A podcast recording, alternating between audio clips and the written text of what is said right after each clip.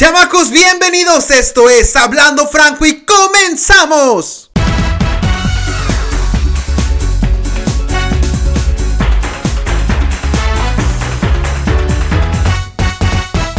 Gente bonita, ¿cómo están? Sean bienvenidos a este, el octavo episodio ya de Hablando Franco, este podcast que hago con muchísimo cariño para todos ustedes. De verdad que estoy muy agradecido con todos quienes me siguen en redes sociales. Se pudieron haber dado cuenta que hace unos días publiqué que llegamos ya a las primeras mil reproducciones, lo cual me llena de muchísima alegría poder llegar a todas aquellas personas que a veces necesitan reencontrarse consigo mismos, que a veces necesitan volver a creer en sí mismos o que simplemente ocupan saber cómo dar ese consejo a esa persona que aún no termina de aceptarse tal y como es. Y esto lo digo por todos aquellos mensajes que me han llegado, aquellos consejos que me han pedido y esas personas que se han acercado para dar su opinión y para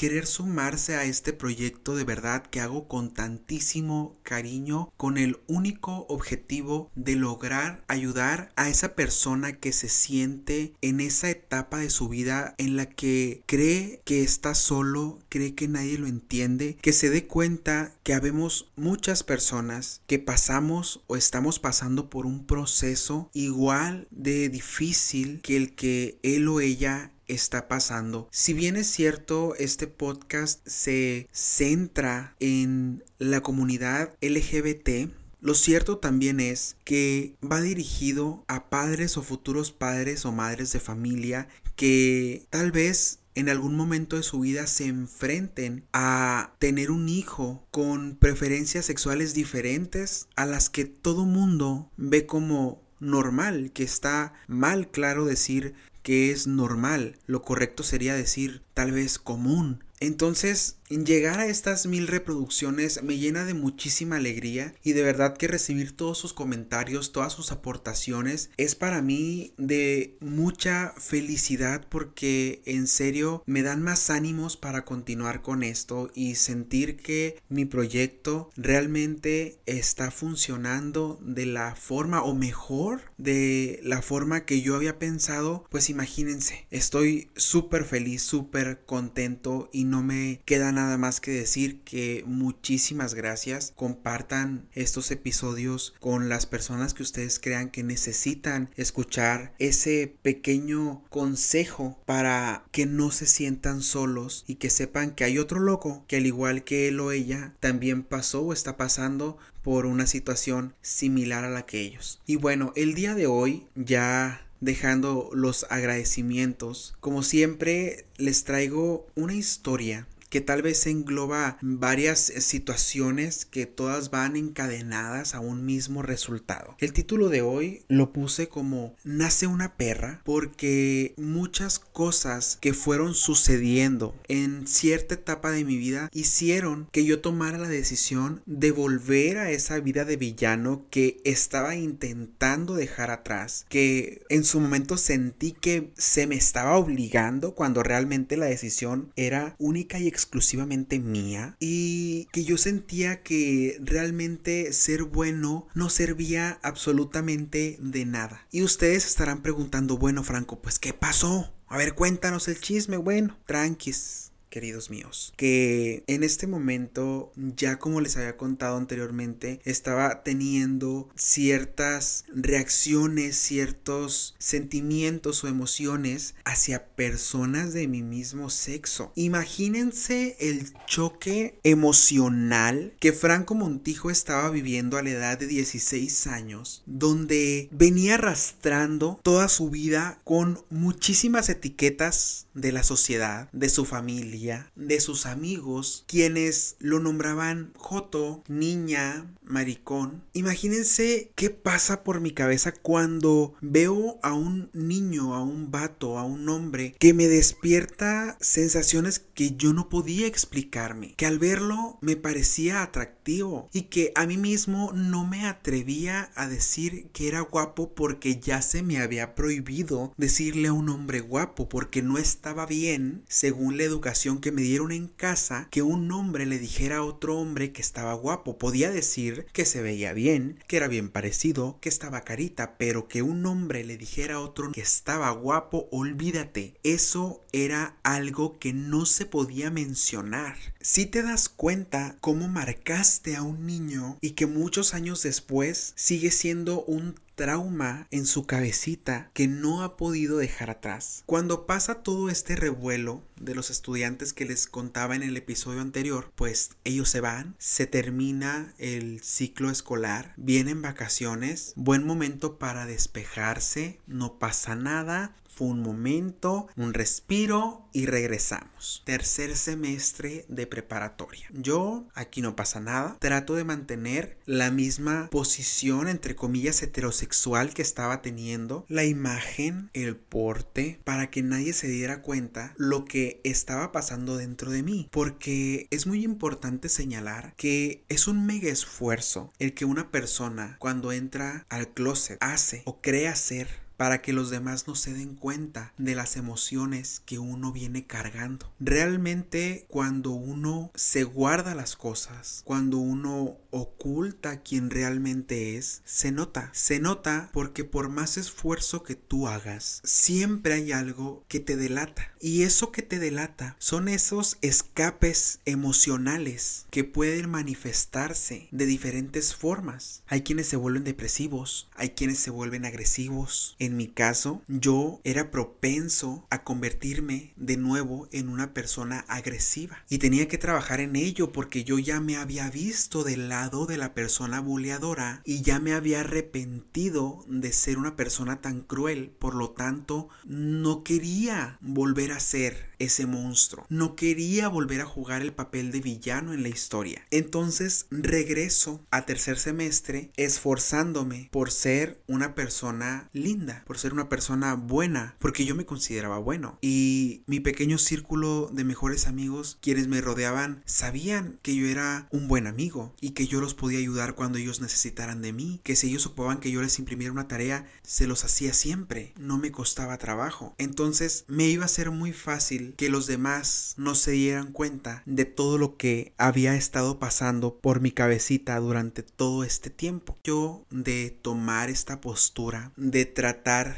de continuar con esta personalidad bondadosa protagonizando mi historia. Sin embargo, en este curso me enfrento a que unen a dos grupos que éramos las especialidades en informática y al unirlos, que éramos un grupo bastante grande, crece el número de personas en mi salón con potencialidad a la homosexualidad. Es decir, habíamos varios a quienes se nos notaba kilómetros que íbamos que volábamos para en algún momento declararnos como gays. Y entra cierto miedo en mí porque como dicen tenemos como que un radar y la verdad no es que tengamos un radar, se nos notaba. En serio, la mayoría teníamos cierto amaneramiento, cierto estilo para hablar que se nos notaba que éramos closet, pero la mayoría nos esforzábamos por decir que no éramos. Y aquí es cuando empiezan ya las preguntas directas, cuando ya la juventud empieza a desarrollarse y es parte del chisme escolar. Entonces empieza la gente como a atreverse a preguntarte, oye, ¿eres gay? ¿Te gustan los niños? Recuerdo que en este semestre alguien se me acercó y me preguntó, oye, es que la neta dicen que eres gay. ¿Qué respondes a eso? Y yo, ah, excuse me. Claro que no, no soy. ¿Qué te pasa? Veme. Si hasta tengo bigotito chocomilero y todo. O sea, si fuera gay, súper me cuidara, ¿eh? Y ni me cuido porque real era un desastre. O sea, era un desastre en la prepa, súper descuidado en mi imagen. Entonces eso me daba como cierta seguridad en mí para seguirme ostentando como hétero.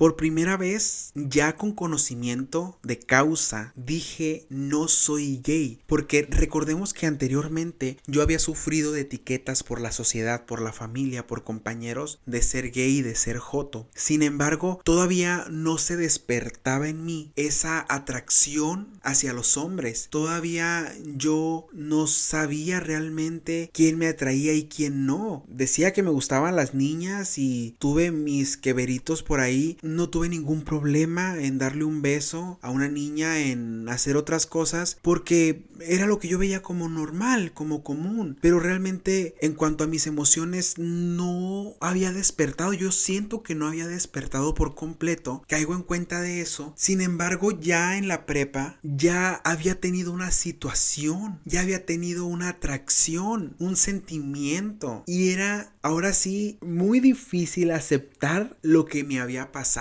No es correcto sentir esto por otro hombre. No es correcto. Y cuando me preguntan, en segundos pasa por mi cabeza, se dieron cuenta, alguien se dio cuenta que le di una hamburguesa además al niño de Puerto Lobos, alguien se dio cuenta que lo vi cuando se volteó, le vi las pompis, alguien se dio cuenta que no dejé de hablar de uno de ellos.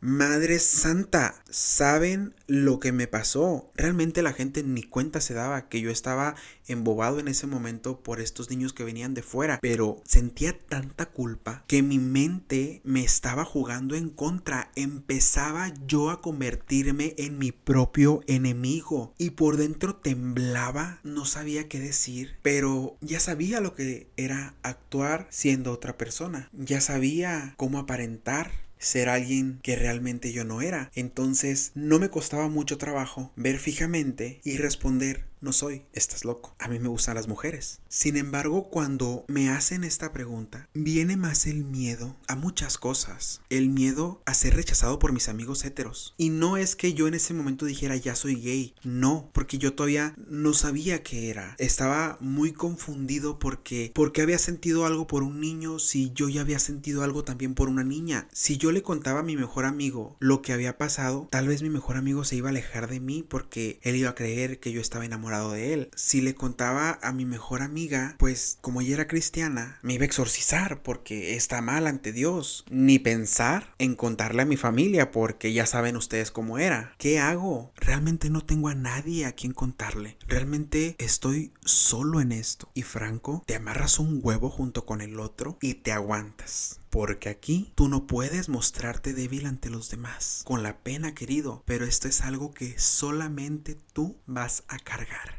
tratando de encontrarle soluciones a lo que yo en su momento lo llamaba como mi problema. Acepto la invitación de mi mejor amiga que como les dije es cristiana. Me invita a una reunión de jóvenes cristianos en su iglesia. Varias semanas me estuvo invitando hasta que en una yo acepté. Dije, bueno, Tal vez Dios me cambie, a los cristianos les va mejor, a los católicos como que Dios no nos pela. Entonces vamos a ver qué onda con los cristianos y acepto la invitación yo a unirme al grupo de jóvenes cristianos. Claro, con el miedo de que tenía mi nana Panchi, que era súper de la Legión de María, catoliquísima ella de toda la vida, y que me iba a quitar el apellido porque pues donde ella se enterara que yo estaba yendo a la iglesia cristiana, olvídate, ella no, es más, ni siquiera aceptaba que yo tenía una amistad con una cristiana. Hacia ese grado de persona cerrada en el mundo les digo. Empiezo a ir yo a escondidas a estos grupos de todos los sábados. Me gusta el rollo, ponían música muy padre, parecía antro, me encantaba. Realmente me sentía muy en paz porque estaba haciendo algo muy bien ante los ojos de Dios, porque era la cura perfecta para yo dejar de sentir todas estas emociones hacia otros hombres, hacia otros niños. Y me sentía muy aliviado porque la persona que me llevaba de la mano a este grupo es una persona quien yo siempre he visto como alguien lleno de luz y una persona muy buena. Entonces, si Dios la veía a ella como alguien muy buena, pues Dios me iba a perdonar a mí porque estaba haciendo lo que ella. Y el grupo súper me abrazó, súper me recibió muy bien y me hicieron sentir parte de su familia al grado de que en ocasiones ya iba yo solo sin necesidad de una invitación. Hasta tuve mi camiseta de que pertenecía al grupo y todo. Siempre ocultando de que mi nana no se diera cuenta, porque era una rayita más al tigre si ella veía otro defecto en mí. A mis papás les conté en su momento pidiéndoles de favor que no le dijeran nada a ella. Y durante mucho tiempo estuve yendo yo a esta iglesia sin convertirme en cristiano, porque nunca me gustó ir a las misas, ni a los sermones, ni nada de eso. Sin convertirme en cristiano yo pertenecía a un grupo de jóvenes cristianos. En mi afán de arrancarme estos sentimientos que eran malos porque porque era mal sentir atracción hacia otro hombre. Y también parte de mi plan era que en la escuela se enteraran que yo estaba yendo a una iglesia cristiana porque todos sabían que los cristianos no aceptan a los homosexuales. Entonces ya con esto iban a parar un poco las preguntas y los chismes de la gente de los compañeros hacia mí. Y pues había otros más a quienes voltear a ver que también eran de closet dentro del salón. Y yo tenía otra vez que idear algo para protegerme. No quería volver a ser el malo, no quería volver a, a dañar emocionalmente a alguien. Tenía que buscar una nueva estrategia y la iglesia cristiana era la estrategia perfecta para calmar los rumores. Continúo yendo, mantengo buena relación con los cristianos. Gracias a Dios mi nana nunca se entera. Pasa el tiempo y recuerdo que yo estaba en teatro, aparte de todo esto, estaba en teatro y era una forma también como de mantener mi mente ocupada, de estar siempre en la mira de los maestros haciendo algo bien para quedar bien con ellos. Aparte que a mí el teatro me encantaba y por fin tenía la oportunidad de involucrarme en algo artístico dentro de la escuela. Entro a teatro, iba entre semana y mi papá empieza a detectar como que mi pasión por las artes. Nótese que para mi papá quien le gustaran las artes era signo de que pues era súper propenso que era una persona gay. Yo iba a mis ensayos de teatro, recuerdo que tenía un compañero y un amigo muy querido con quien me empecé a llevar muchísimo y nos íbamos juntos a la escuela, íbamos y veníamos. Y este amigo en alguna ocasión, cuando íbamos a, a, estos ensayos, porque él estaba en otro grupo, no me acuerdo de qué, pero todos ensayábamos en el gimnasio, en diferentes áreas, en alguna ocasión, platicando los dos, nos fuimos a la plaza y ya me había contado, me estaba contando que había tenido una discusión con su hermano los dos estaban conmigo en la escuela. Yo no me la llevaba tanto con su hermano. Y que esta discusión fue porque su hermano le dijo a él que yo era gay y él me defendió. Y él le dijo, güey, no es. Al Franco le gusta una muchacha. No, pero es que todo mundo dice, le dice el hermano.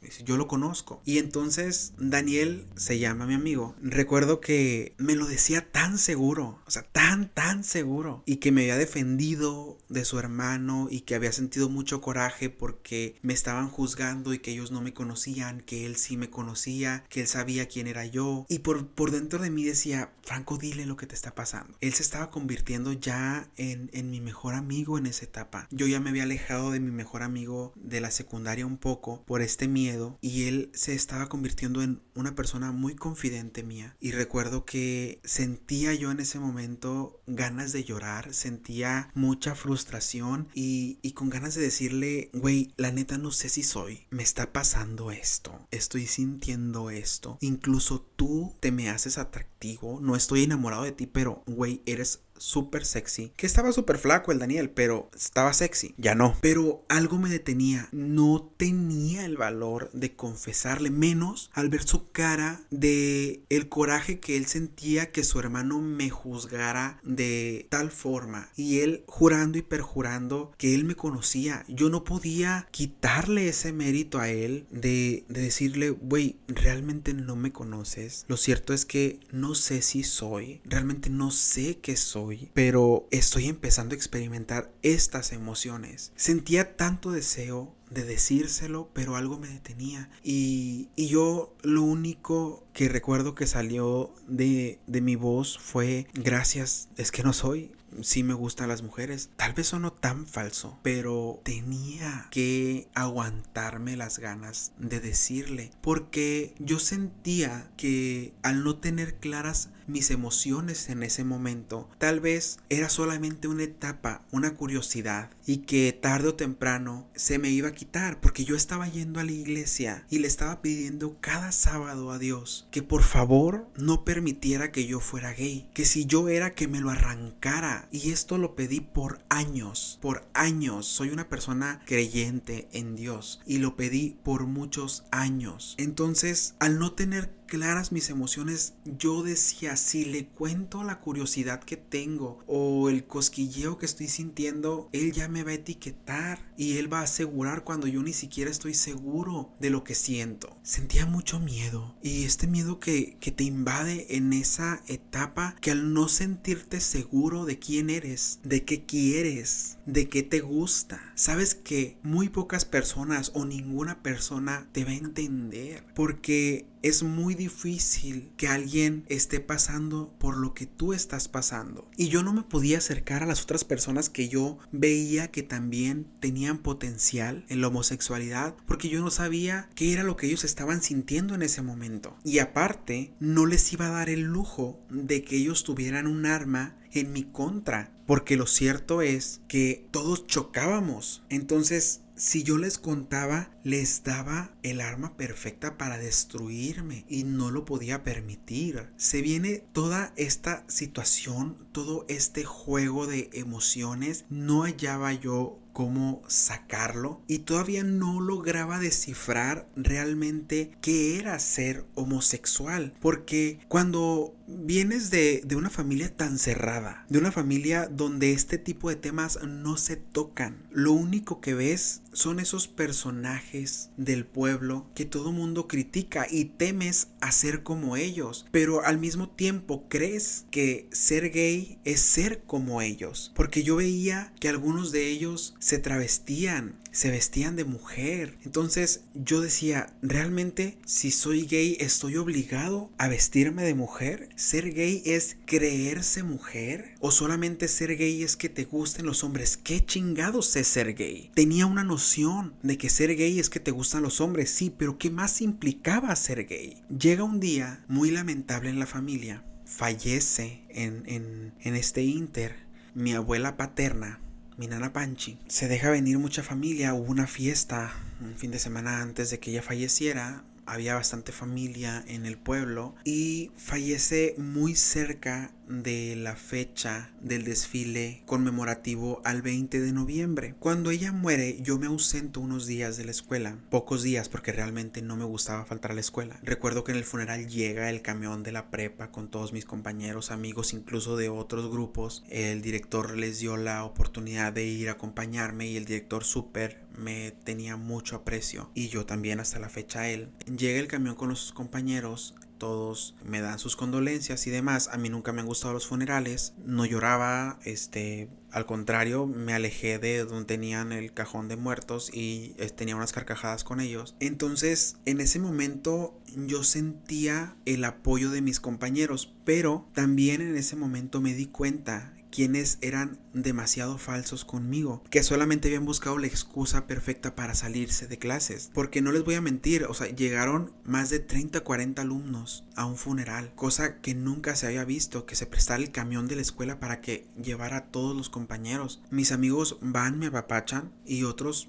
se dispersan. Cuando pasa todo este rollo del funeral, mm, entierran a mi nana, yo me voy al día siguiente a la escuela, el director me dice, regresa a tu casa, no pasa nada, puedes ausentarte los días que quieras, tienes mi permiso. Yo le digo, claro que no, en mi casa todo es tristeza y necesito despejarme, a ver, viene el desfile, hay que organizarlo, qué está pasando, dónde voy a estar yo, no me preparé para nada. Y el director, métete a donde tú quieras. Había una tradición en la prepa de crear un contingente un pelotón de adelitas, pero hombres vestidos de adelitas, aparte de las niñas que se vestían de revolucionarias y todo esto, hombres en falda. Por mi mente pasaron varias cosas. Una era necesito hacer algo que realmente despeje mi mente de todo ese dolor, esa tristeza que la familia está pasando en este momento. Dos, si ser gay significa vestirse de mujer, voy a comprobar si soy gay poniéndome una falda. Y si me gusta, si soy. Y si no, pues no soy. Claro que también había miedo.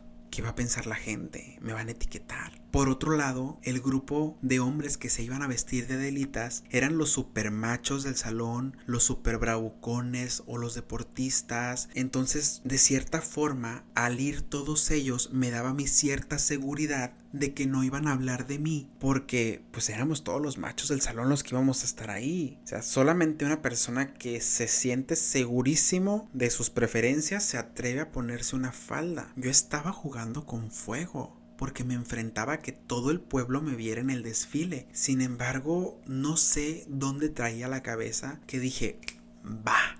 Fui, agarré las faldas que mi nana había dejado, le pedí otras tantas a mi tía y órale, a vestir a todo el pelotón y elijan sus faldas. Yo recuerdo que agarré una falda café bien fea y una blusa negra con manga española que nada tenía que ver con las adelitas, pero pues el chiste era verte muy perra, muy mujer, muy acuerpada y anda vete que ahí nos vamos a la casa de una compañera a vestirnos todos de adelitas. Ya saben, el make-up ¿no? Ridículo porque era comedia. Una sombra naranja, una sombra azul, la boca bien coloreteada. Recuerdo que traía un rebozo azul. Dije, por si me da vergüenza, me tapo la cara con el rebozo y aquí no pasó nada. Cuando dimos un paso en la calle, yo me moría de la vergüenza. Pero dije, nadie me va a reconocer. Obviamente todo el mundo me reconoció. Empieza el desfile, íbamos haciendo show y medio, pero yo no me sentía cómodo yendo en falda en el desfile. Así que terminando este, yo me arranqué a la casa a bañarme y quitarme todo el maquillaje de la cara porque no me sentía cómodo. Ni siquiera podía divertirme porque no era lo mío. Y al sentir que no era lo mío, dije, ya chingué, no soy joto porque no me gustó andar en falda. A huevo, triunfó el mal. Sentí la victoria en mis manos. Sabía que nadie me iba a criticar porque aparte de nuestro pelotón había otro pelotón de otro grupo de hombres vestidos de adelitas. Porque era una tradición en la escuela hacer como que esta comedia. Entonces nadie nos iba a juzgar, nadie nos iba a criticar y yo ya le había ganado la guerra a la homosexualidad. Ya había comprobado por mí mismo que no era gay, que lo que me estaba pasando era algo de las hormonas, quién sabe por qué me había sentido así en ese momento con los vatos, pero ya comprobé que no soy hot. Muy bien, Franco, todo muy bien. Aún así, me estaba mintiendo a mí mismo, estaba buscando la salida perfecta para continuar mintiéndome sobre lo que estaba sintiendo. Y entonces, al regresar del desfile, aún con miedo, aún con con frustración, con enojo por lo que estaba sintiendo, me doy cuenta que los días que yo me había ausentado, ninguno de mis amigos, a pesar de que yo en su momento los ayudé con las tareas, imprimiéndoselas, haciéndoselas, nadie presentó tareas por mí. Y fue como la excusa perfecta para convertirme en una perra total, para sentirme enojado con ellos, que fue algo bien pendejo, pero eso pasó. Llego, los maestros me piden las tareas que no había llevado y yo, ¿cómo? ¿No las presentaron? Y los maestros no. Les pregunto a mis amigos, oigan, ¿qué pasó? Es que eran impresiones a color y costaban 5 pesos. Y yo sí, pero siempre se las imprimo yo. Eran solo dos hojas. Es que no podíamos porque costaban caras. Me agüité tanto porque la única vez que yo había necesitado de alguien no me habían tendido la mano. A mí no me importaba si habían ido al funeral de mi abuela o no. No me habían colaborado por 5 pesos. Me sentí tan desilusionado de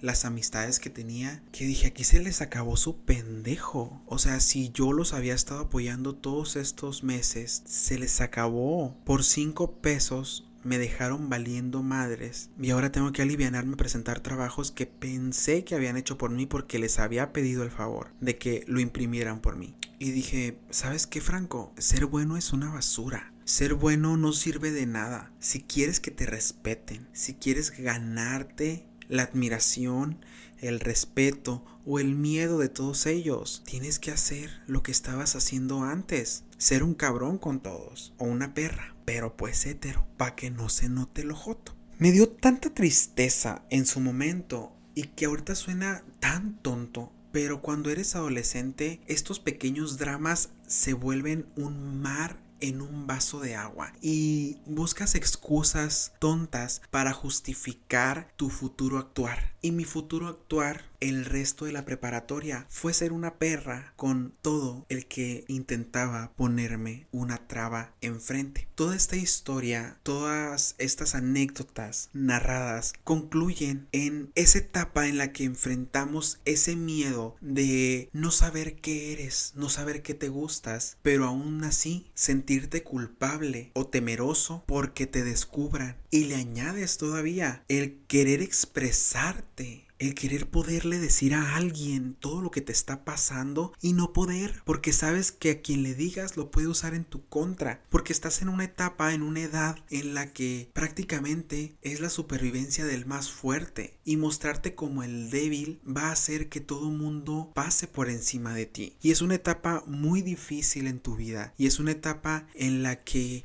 realmente necesitas que alguien se acerque a ti de una forma desinteresada, de no crear chisme y te dé un abrazo y te diga que todo va a estar bien, porque llegar a la escuela y aparentar quién no eres por encajar o por miedo al que dirán te encierra todavía más adentro del closet y llegar a tu casa y sentirte señalado, sentirte juzgado, sentirte como la oveja negra de la familia, se siente devastador, se siente terrible, sientes que no encajas, no te sientes parte de ningún círculo en donde te desenvuelves. Y todas aquellas personas que están pasando por esta etapa en la que tienen esa duda y temen expresarla, recuerda que aquí hay alguien que te puede escuchar y que jamás mi intención va a ser orillarte a tomar una decisión, pero sé que necesitas ser escuchado, sé que necesitas expresar lo que sientes y quiero que sepas que aquí estoy, que de una forma desinteresada yo te puedo escuchar, porque eso es lo único que necesitas en este momento.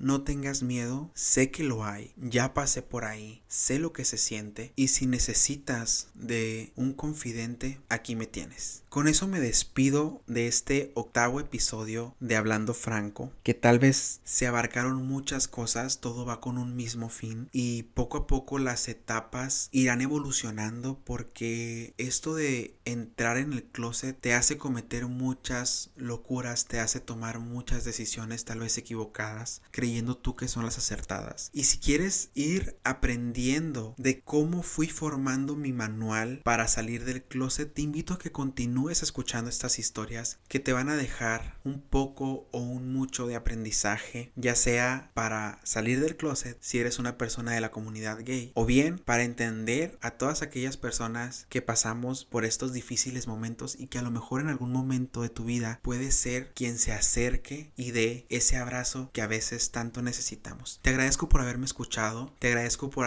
acompañarme en esta aventura. De verdad estoy muy contento con los resultados que se han obtenido en este proyecto tan tan querido y no me resta nada más que decir gracias a todos ustedes. También pedirles que compartan. Siempre hay alguien que necesita de una palabra de aliento, de un consejo, compartan para que pueda llegar a más personas, para que podamos ayudar a más personas y que sepan que no están solos o solas. Te recuerdo mis redes sociales, aparezco en todas como Franco Montijo, Twitter, Instagram, Facebook, TikTok.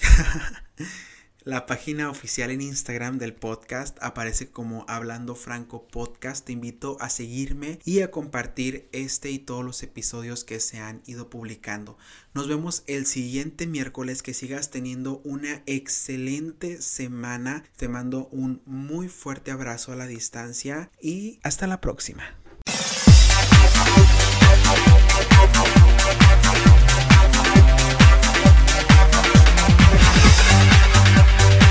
Thank